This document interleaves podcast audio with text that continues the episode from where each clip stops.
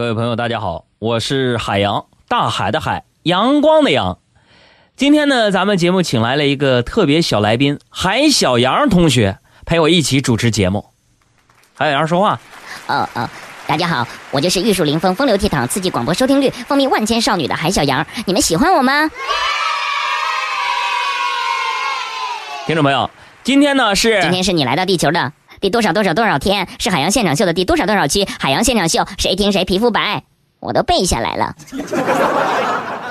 不是海小杨，你这是我的词儿啊！你给我出去！让你当个嘉宾，你还嘚瑟上了。出去就出去，天天开场白都一样，真没创意。嘿嘿，各位哥哥姐姐、叔叔阿姨，我先出去了。如果你们想我的话，就加我的微信号“给力海洋”的汉语拼音“给力海洋”，和我聊天吧。走喽！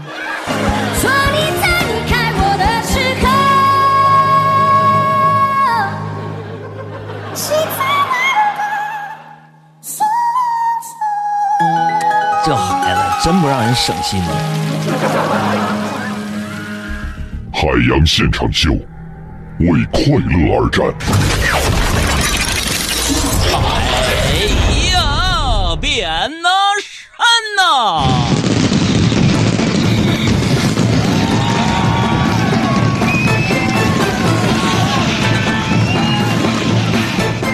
俺在节目里边想请个小嘉宾海小杨陪陪大家，这小子嘚瑟，你这小孩都欺负我。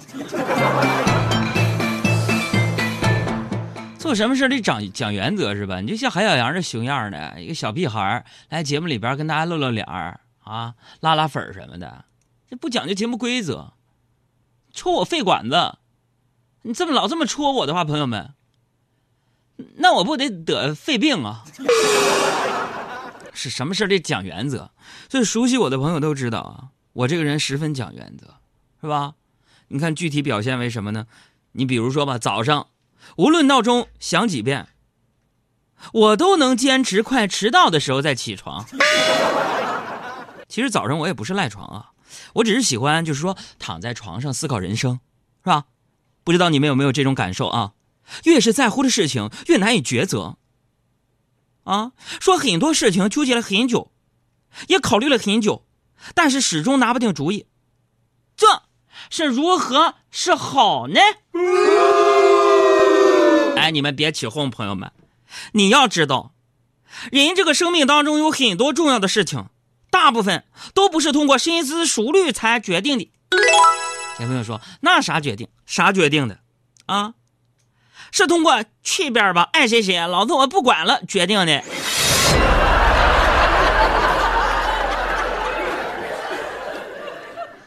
嗯，当然了啊，人呐，这个每天要给自己一些时间来去反省自己是非常非常好。说中国自古以来很多名人志士就是五日三省吾身，他为什么要这么做呢？啊？说这个三国时期的孔子就有云：“孔子曰，五日三省吾身。”说的就是这个道理。那有一些观众就问：“啊，说到底是一种什么道理呢？”说这五日三省吾身讲的就是每天给自己个五分钟的时间，想想自己有没有什么没想到的，想到而没有做到的。做到而没有做好的，多多总结自己的不足，才能够更好的给自己指明前进的方向，明白了吧，海洋？哎，老师，我我我明白，我我有不足。那你说说你的不足是什么嘞？我不足，我五日三省吾身，对吧？对呀，五日三省吾身。那我不足啥不足？什么不足？我。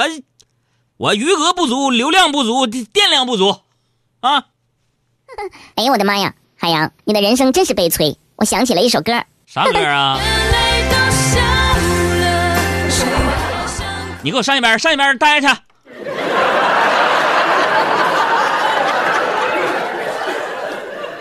哎，你们这帮听众也是啊。小海小杨同学来我们节目刚一天当嘉宾，平时都是说说他那些倒霉事儿。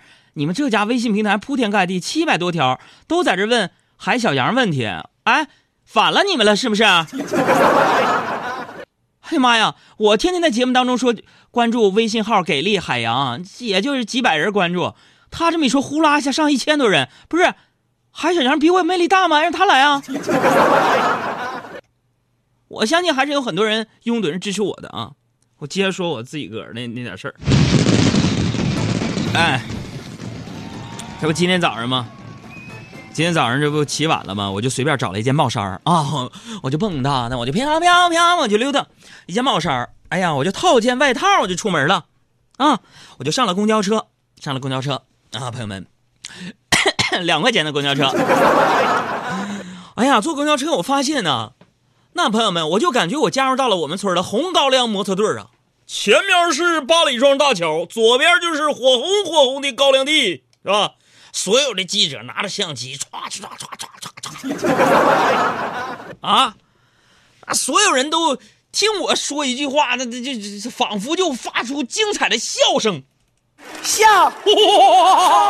哎，很多人注视我，我说为什么盯着我看呢？啊，我我长得那么帅，吸引人吗？我就非常淡定的，朋友们，人呢，尤其是在自己火的时候啊，得淡定，知道不？当年你们哥我啊，获得中国播音主持最高奖项金话筒奖，我站在舞台上的时候，我都纹丝没动，我一言不发。我说杨哥，你真淡定，不是，导演组没给我发言的机会。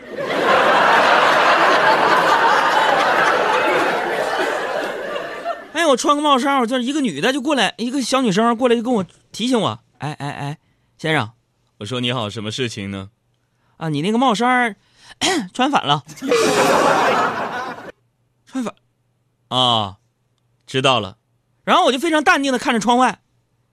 过了几分钟啊，这小姑娘又提醒我：“哎，先生，啊，你你帽衫帽衫穿反了。”我就微微的点点头，然后我依然依然就特极其淡定。我说杨哥，你怎么的了？人家提醒你淡定呢，提醒你帽衫穿反了。我不淡定，朋友们，我不淡定，我能咋的呀？早上早高峰，我在公交车上，那不淡定，我还能在车上脱了重穿呢。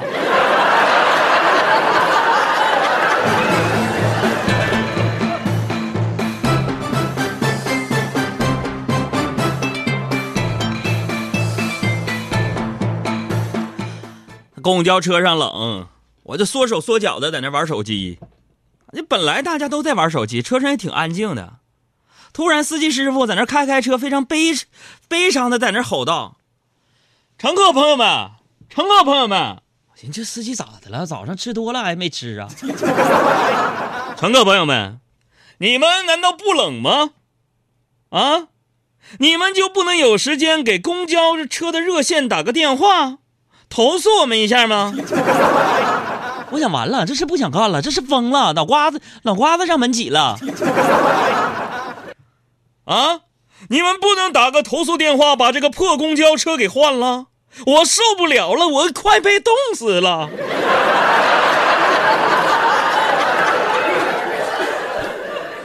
所以朋友们，这告诉我们一个什么道理？这这个司机师傅的那个不。声音特别洪洪亮，能当播音员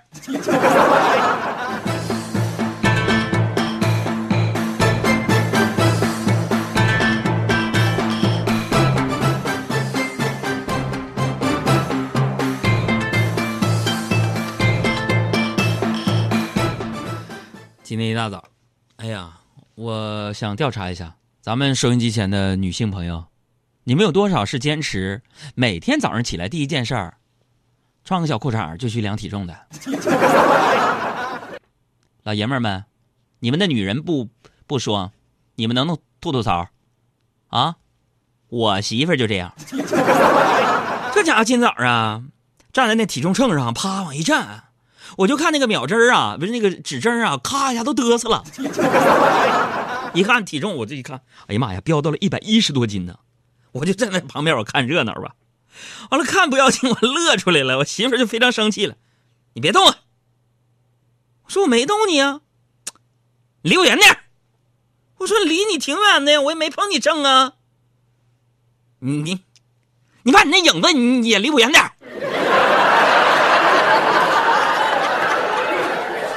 妈呀！天哪，女性朋友们，你们认为那个影子投到了体重秤上，它也占分量吗？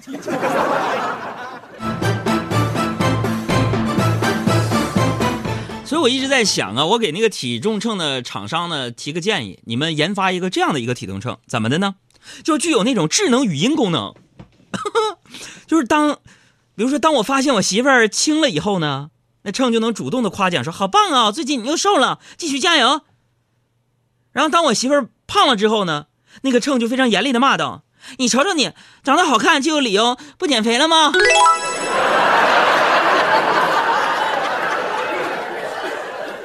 不是溜须拍马，有些事男人的事儿啊，咱们该干就得干，是不是？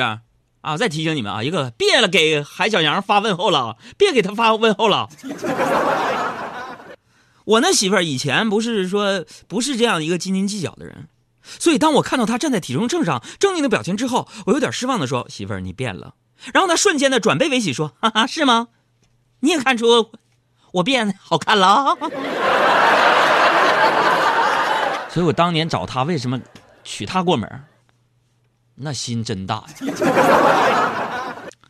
完，我今天到了办公室之后，我就发现小胡、小爱、阿布，啊，他们凑在一起就研究说哪哪衣服打折，周末去哪玩好吃的啊！我就禁不住就感慨，我说你们这帮年轻人，发工资才几天呢，就买买买的啊！完了，一个个不到一个星期就嚷嚷没钱吃饭了，你们能像我一样不？啊，小胡说，哥像你一样，第一天钱就都没了。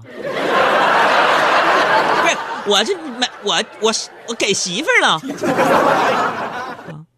所以你看我呢，其实啊，我觉得我能代表很多，呃，中国的男人。哎呀，我像大部分简单又传统的中国男性一样，三十而立，媳妇儿就是家，有家才有温暖。当然了，我媳妇儿也是一个很简单、很传统的女人，她只希望我在外面认真工作。回家勤快做家务，对我没有什么那么高的要求。我是不是最优秀的不重要，只要她过得好就行。所以结婚一段时间之后，我觉得不但我是个传统的女人，我的内心也希望做一个传统的女人。啊，在咱们中国文化传统当中，不都是三妻四妾吗？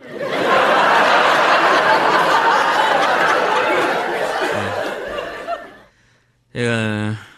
有时候啊，坦白跟你讲，有时候在家里边，我觉得憋屈的时候啊，我就喜欢找我同事他们聊天疏解一下我心中的郁闷。今天早上到了办公室，我就跟编辑小胡说：“我说妹啊，你说你哥我是不是特别失败？”啊，他说：“哥为什么这么说呢？”那小胡，我跟你说，我觉得我根本就没有人关心我。